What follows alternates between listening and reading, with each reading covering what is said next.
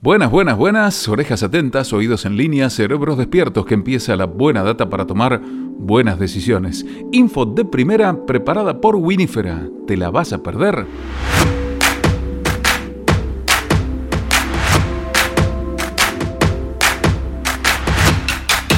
Bienvenidos a iVino, el primer podcast en español que resume las novedades más importantes del negocio vitivinícola mundial. Soy Pablo Pérez Delgado y voy a acompañarlos por unos minutos comentándoles las noticias más destacadas de la industria. Hoy analizaremos el resurgimiento de las ventas de vino chileno en Estados Unidos este año. A continuación hablaremos de los esfuerzos del gobierno australiano por preservar los viñedos de ese país. En tercer lugar, el ingeniero agrónomo Marcelo Canatela de Eno Roland nos anticipa cómo vienen los viñedos en Argentina. Repasaremos los números que brinda un informe sobre consumo de vino en Estados Unidos. Por último, veremos cómo la nueva tecnología ayuda a buscar nuevas soluciones para mejorar las ventas. ¡Largamos!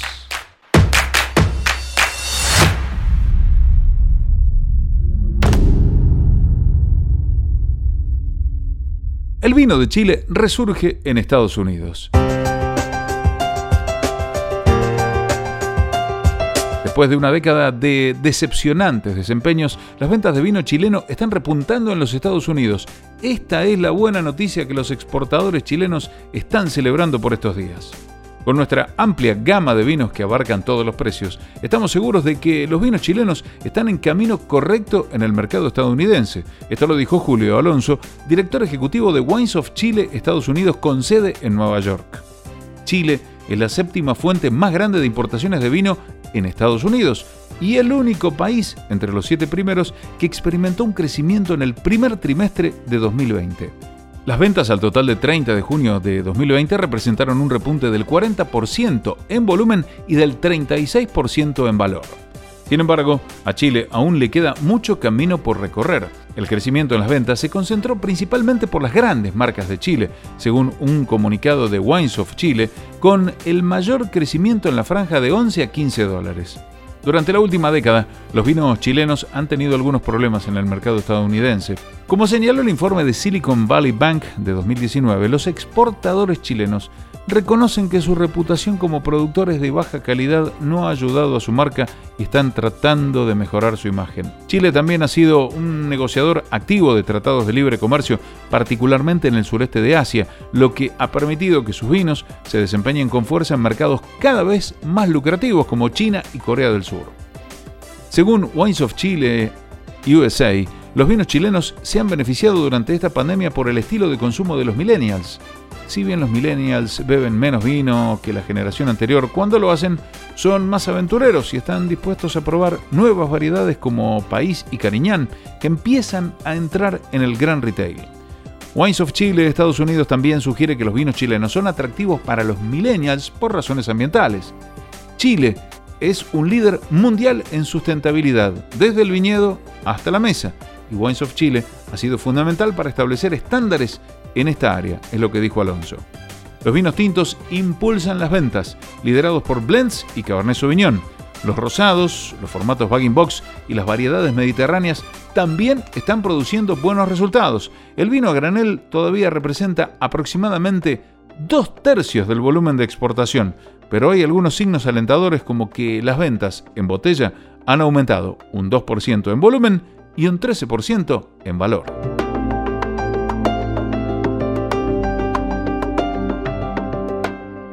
Estás escuchando y vino. Anyway, echo chambers, schmecho chambers, when everyone agrees. The sound of your own voice reverberating through space forever. Oh man. Second name sounds a bit like. What are you talking about? He went into the sea, you and me. Presentan en Australia un proyecto de viña para impulsar la industria del vino. Yalumba Family Winemakers ha ganado un subsidio del Fondo de Crecimiento Regional de más de 8 millones de dólares del gobierno estatal para ejecutar un proyecto de banco de germoplasma para preparar la industria vitivinícola australiana para el futuro en el Valle de Barossa, de Australia del Sur. Este proyecto establecerá la colección comercial de vides con la mayor diversidad genética y más alta sanidad de Australia. Además, establecerá el vivero de campo más higiénico y productivo para propagar las vides de mejor rendimiento para la industria vitivinícola australiana, dijo el responsable de la bodega. Australia, y en particular el sur de Australia, tienen algunas de las vides más antiguas del mundo y durante los incendios forestales del verano pasado fue devastador ver la rapidez con la que se destruyeron algunas de ellas. Nuestro proyecto puede actuar efectivamente como un banco de material genético y contribuir a la preparación para el futuro de una industria vitivinícola australiana que representa más de 32 mil millones de dólares y brindar un valioso apoyo a la creciente industria nacional de la uva de mesa.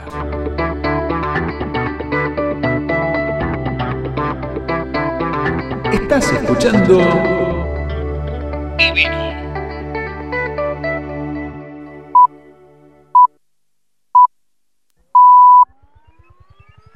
Divino. Divino.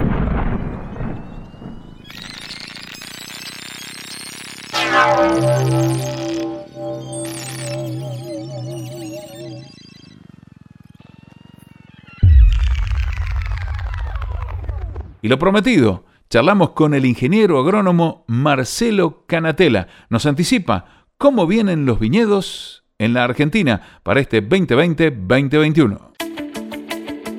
El viñedo en esta época del año, que es inicio de primavera, se encuentra en una etapa intermedia de transición, donde tiene todas sus reservas disponibles que ha acumulado desde la post cosecha para ser utilizada en el inicio de la brotación que se dará hacia finales de septiembre principio de octubre, dependiendo de la variedad y dependiendo también de los sectores donde se encuentra implantado el viñedo, la ubicación geográfica de los mismos. Con respecto a otro tema que ha sido la caracterización de lo que es el ciclo invernal de esta temporada 2020, se puede dividir en dos etapas. Una primera etapa de fin de otoño, principio de invierno, donde fue húmedo, con nevadas importantes en primavera. Podemos considerar esta época hasta mediados o fin de julio. Y a partir de ahí se dio una etapa muy diferente, con escasas precipitaciones, prácticamente nula, lo que es común en Mendoza, pero también se dio baja cantidad de nieve acumulada en la primavera.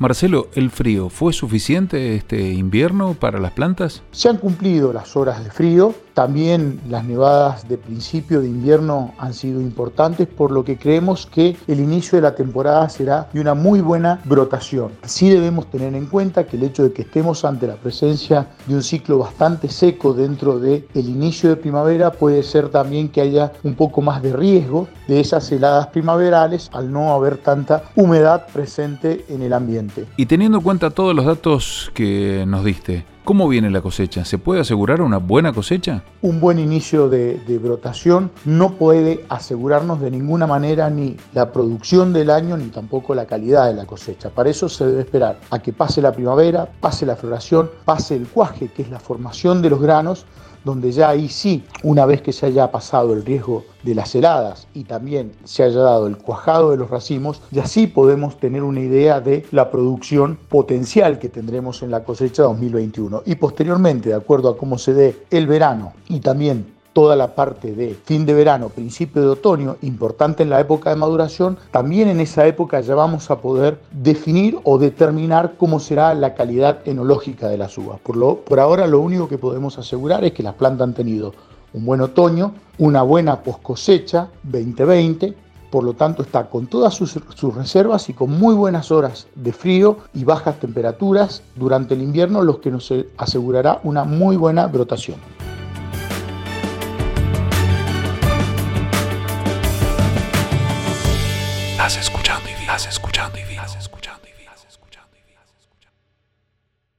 Estás escuchando y vino.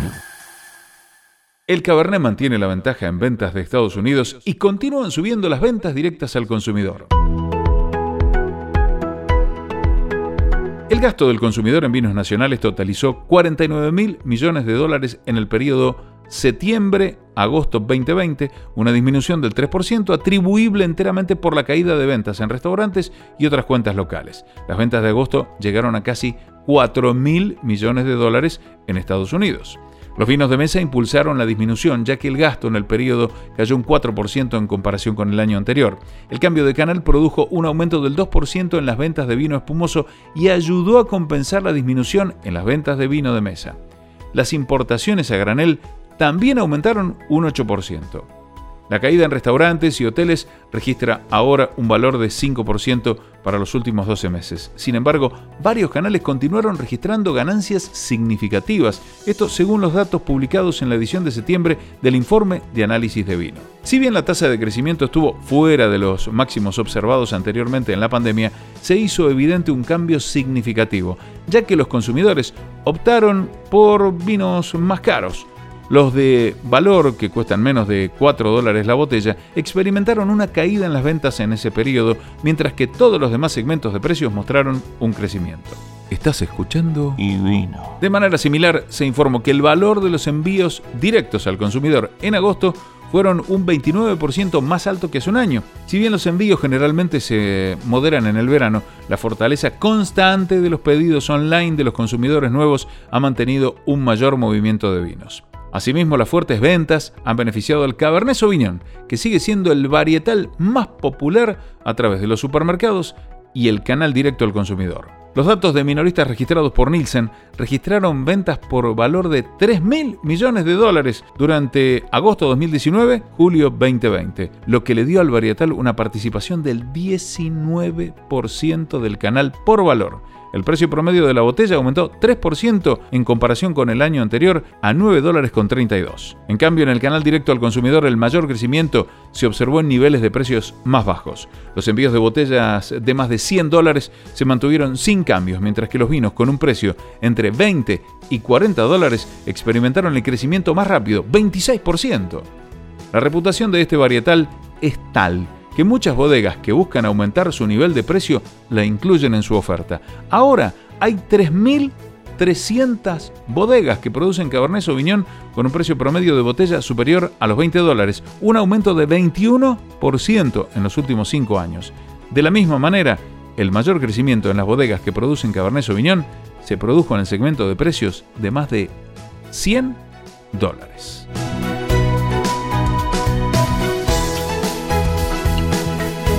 Estás escuchando. Estás escuchando. Y vino. Estás escuchando. Y vino.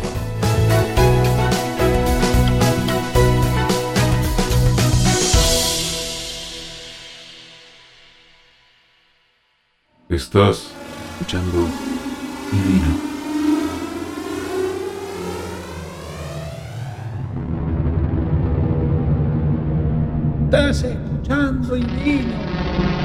Estás escuchando y vino.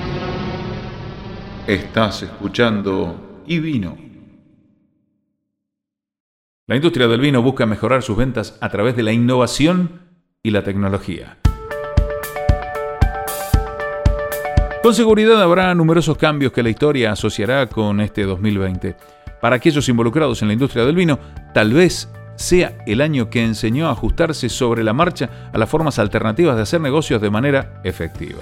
Identificar esas maneras alternativas fue el objetivo principal del Simposio de Ventas de la Industria del Vino, una serie virtual de sesiones programadas para el 2 y 3 de septiembre que abordó la venta mayorista y la venta directa al consumidor. Diseñado para bodegas pequeñas y medianas, incluyó una gran cantidad de información sobre todos los aspectos del proceso de venta de forma gratuita. Estamos viendo que nuestra industria adopta la tecnología a un ritmo que nunca antes habíamos visto, dijo un ejecutivo del evento. Sí, es obviamente por necesidad, pero definitivamente estamos viendo desplegarse esta tendencia ante nuestros ojos en la industria del vino. La Wine Industry Network, organizadora del evento, ha buscado recientemente adoptar la tecnología y aumentar el uso de seminarios web y entrevistas en video, como la mayoría de las empresas en el mundo de los recursos de medios. Además, una ventaja del programa remoto es que lo hace accesible para aquellos en la industria que viven lejos de la costa oeste de los Estados Unidos.